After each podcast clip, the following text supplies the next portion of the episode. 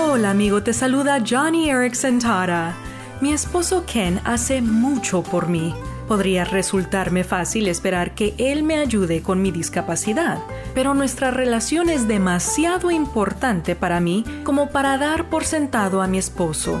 He aprendido que cuando le expreso mi gratitud a Ken, nuestra relación se fortalece.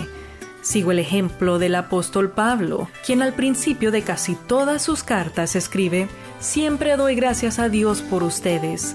Sabes, a menudo leemos la Biblia sin pausar en versículos como ese, pero deberíamos.